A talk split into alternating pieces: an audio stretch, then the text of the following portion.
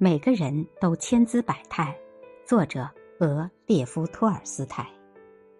有一种极为常见而且流传很广的观点，认为每一个人都有独特和确定的品性，有善良的，有凶恶的，有聪明的，有愚蠢的，有精力充沛的，有冷漠疲沓的。其实人不是这样。我们谈到一个人，可以说他善良的时候多于凶恶的时候。聪明的时候多于愚蠢的时候，精力充沛的时候多于冷漠疲沓的时候，或者刚好相反。如果我们谈到一个人，说他善良或者聪明，又谈到另一个人，说他凶恶或者愚蠢，那就不对了。人好比河，所有河里的水都一样，可是每一条河都是有的地方河身狭窄。